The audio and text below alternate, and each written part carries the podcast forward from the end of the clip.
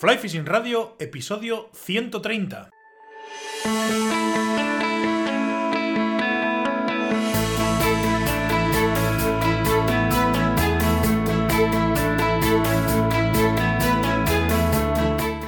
Bienvenidos, mis queridos pescachailes, a un nuevo episodio de Fly Fishing Radio, el primer podcast de pesca con mosca en español. Soy Miquel Coronado y durante la próxima media hora vamos a hablar de pesca con mosca.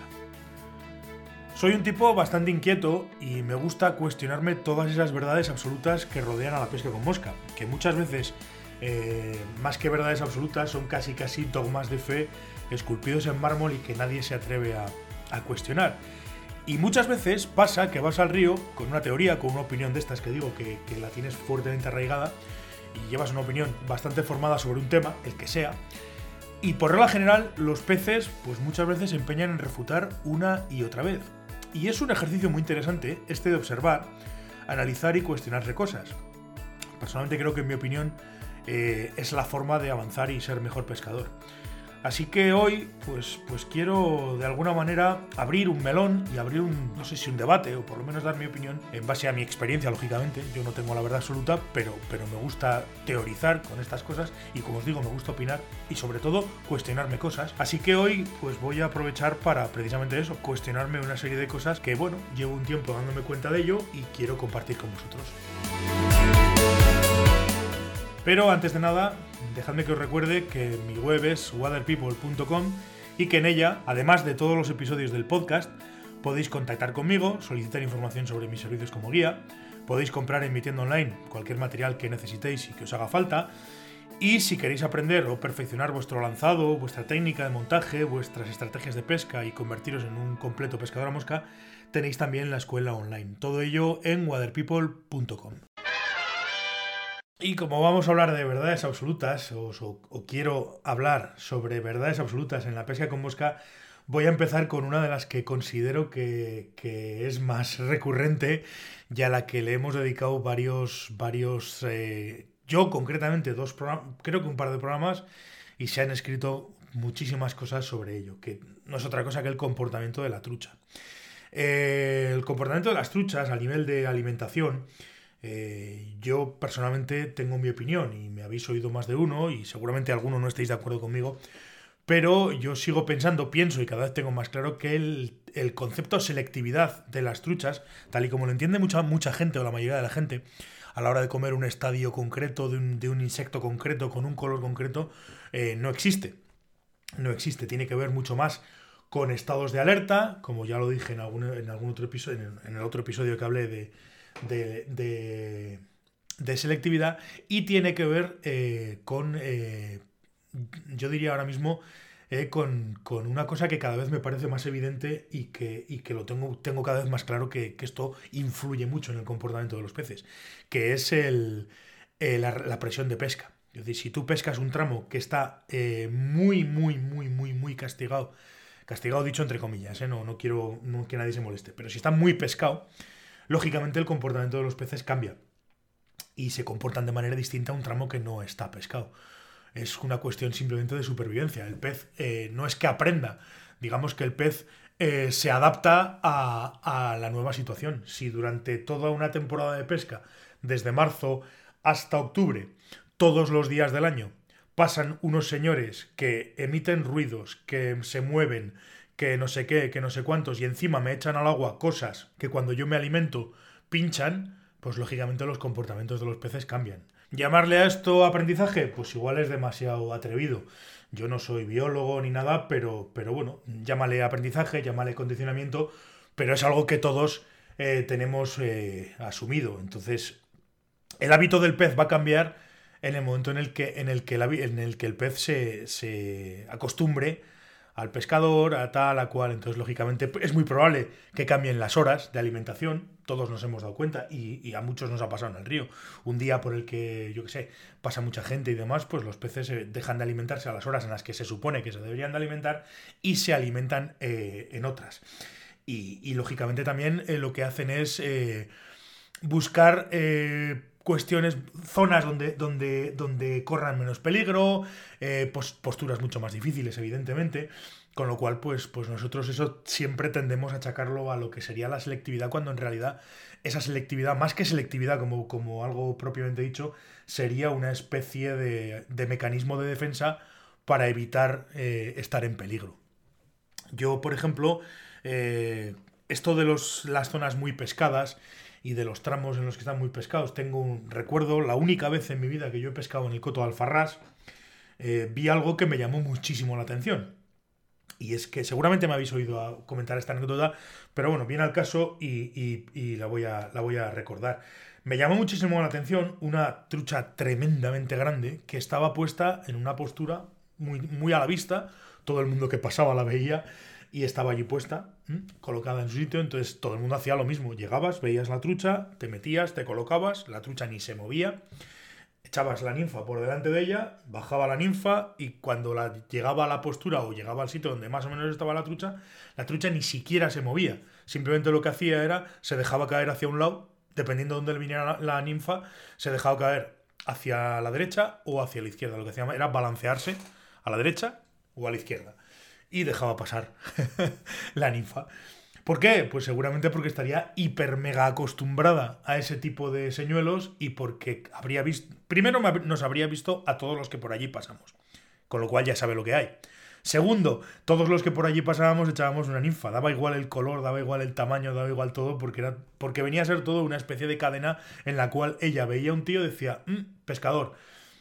A ver, esto es una, una una humanización. Realmente no creo que lo pensaría. Simplemente diría, mm, peligro. Ah, mira, brilla, quitarte. Ha pasado, me pongo. Ese sería el, concepto.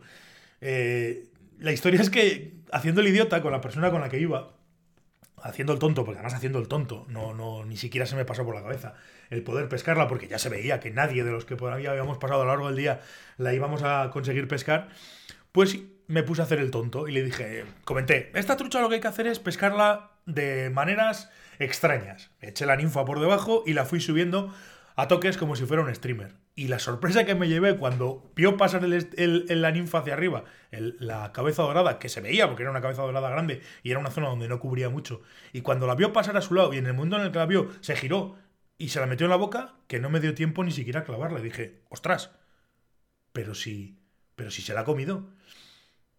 Con lo cual, el ejemplo que quiero deciros o la historia que quiero deciros es que sí, efectivamente las truchas pueden aprender o pueden conseguir un condicionamiento en zonas muy pescadas y en esos tramos quizás lo más interesante sea hacer cosas que no hace el resto de la gente. Si todos pescan al hilo y todos echan una ninfita de, a favor de corriente, pues a lo mejor la forma de pescarla es completamente distinta. Esto es un poco lo que, lo que quería comentar con respecto a este tema del, del comportamiento de las truchas al final se define, y yo lo, podría, lo podríamos definir que cuanta más presión tenga un tramo, los peces se van a comportar de manera más errática e imprevisible. Y esto, volvemos a lo de antes, y lo que antes os comentaba, os dejaré un, enlace en las notas del programa, eh, este tema de, de, la manera de comportamiento errático e imprevisible de las truchas, yo creo que lo podemos explicar con la teoría de los, de los grados de alerta.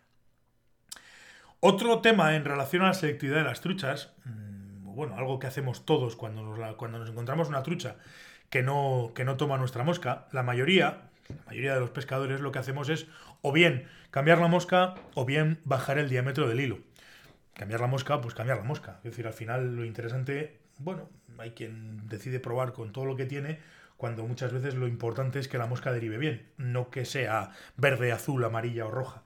Entonces, el, el otro gran, la otra gran cosa que hacemos todos que es bajar el diámetro del hilo, pues, pues es, es, una, es una buena opción, básicamente porque, mm, al contrario que, lo que el pensar general de la gente, bajar el, diámetro del tippet no tiene nada que ver, o muy poco, tiene que ver con que la trucha se vea más o menos el hilo. Yo personalmente creo que tiene que ver, o que el, acierto en, en bajar el, el diámetro del hilo, tiene que ver con la sensación de naturalidad de la mosca al derivar por la superficie. Esto es evidente y lo entiende cualquiera. Si yo tengo una mosca en un 22 o en un 24 y le ato una maroma de barco, una soga de esas que tengo para agarrar barcos, pues lógicamente el movimiento de la mosca en sí pues, pues va a ser menos natural que si, le que si ato la mosca con un, con un hilo hiperfino, con un pelo. Entonces, eh, he llegado a la conclusión de que el tema de los diámetros eh, básicamente eh, sirve para eso, para, para, para mejorar las derivas de las moscas. Y que cuanto más fino sea el hilo, más natural va a derivar la mosca, puesto que al final la sensación de estar atada a algo mm, va a ser menor, lógicamente.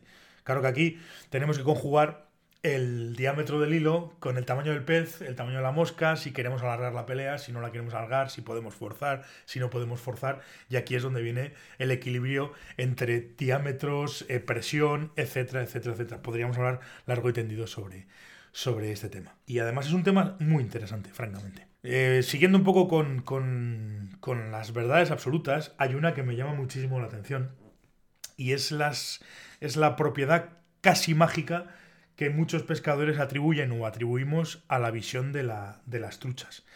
Eh, bien es cierto que los científicos pueden intuir y pueden teorizar sobre la forma que tienen los peces de ver, de su agudeza visual, de su relación con el entorno, etcétera, etcétera, etcétera. Lo que sí parece que todos los científicos, o que la gran mayoría de científicos eh, no tienen dudas, es que la visión de los peces es menos aguda que la nuestra. Y que, por ejemplo, lo de distinguir diferentes tonos de un color, pues no es probable que lo lleven muy bien. Vamos, que al final lo de usar una tintada concreta de tal seda o el tono exacto del otro dubin o tal o cual es mucho más un mito de los pescadores que una realidad irrefutable. Esto además eh, me lleva a otro tipo de reflexión, ¿no? Si, si al final las moscas no son capaces de distinguir los tonos de los colores, sino que ven, digamos, un color o una sombra o algo, eh, eh, eh, nos, empeñamos en utilizar diferentes tipos de, imitaciones y entonces me lleva a que pensar y digo, vamos a ver, si yo pienso que esto no son capaces de distinguir determinados colores y determinadas tintadas, ¿qué pasará con montajes tipo, pues yo qué sé, eh, tipo Shuttlecock? Eh, ¿Alguien ha visto alguna vez un subimago de efémera apoyarse en los cercos mientras, mientras deriva secando las alas? ¿Alguien ha visto que una emergente vaya con el culo hundido y Quiero decir que por la general nuestros, nuestras imitaciones, que suponemos que son eh, imitaciones realistas de diferentes estadios, muchas veces son lo menos parecido a, todo. O alguien sabe a qué cojones imita un perdigón. ¿Mm? Es un poco, eh, a ver, no por menospreciar, sino simplemente que decir un perdigón, ¿qué es lo que está imitando? ¿A una ninfa? Se parece una, a una ninfa, pues, pues bastante poco, pero bueno, es lo que hay. Yo de verdad cada vez tengo más claro que las supuestas imitaciones que montamos en nuestros tornos se parecen a las moscas reales como un huevo una castaña, y lo digo tal cual. ¿eh? Lo digo tal cual porque no hay más que, no hay más que observar un poquito y ver que realmente pues las secas que montamos, pues bueno, pues, pues eso, pues secas. Bueno, vamos a decir que sí, que las ninfas más o menos y que evidentemente según que determinadas moscas, pues ni, ni, más ni menos, no parecen a nada conocido. Eh, y además pasa otra cosa, que si las truchas tuviesen esa agudeza visual que nosotros les atribuimos, sería literalmente imposible que nunca ninguna trucha se metiese una cosa de esas en la boca. Primero porque no se parece. Segundo porque no flota igual. Tercero, porque, y a mí me parece una de las cosas más interesantes y más importantes, eh, si, si, tuviesen esa agudeza visual, lo he dicho siempre y es un argumento que he utilizado muchas veces, eh, verían que le sale un trozo de alambre del culo y que además la cabeza lleva, está atada a, un hilo, con lo cual ninguna trucha, ningún pez, no solamente ninguna trucha, ningún pez de los que podamos pescar identificaría eso como comida y se lo metería a la boca. Eso, vamos, lo tengo muy claro. Pero por suerte para nosotros, contamos con que, aunque la trucha está completamente adaptada a su medio, su visión es en realidad menos evolucionada y más que dar con el insecto exacto, lo que los pescadores debemos procurar para engañar a una trucha, o a una trucha o a cualquier pez que se esté alimentando, es que parezca más o menos comida y lo más importante, se comporte como comida. Y bueno, estas sido un poco, son un poco las verdades absolutas que me apetecía comentar, refutar podría haber extendido mucho más, pero tampoco se trata de, daros la paliza y menos a, falta de cuatro días para, para Nochebuena, así que lo vamos a dejar aquí. Lo vamos a dejar aquí. Muchísimas gracias a todos por vuestra atención, por estar al otro lado, por las valoraciones, comentarios, por todos los me gustas en todas las plataformas en las que está disponible el podcast, los comentarios en las notas del programa, los me gustas en Facebook, que también son importantes.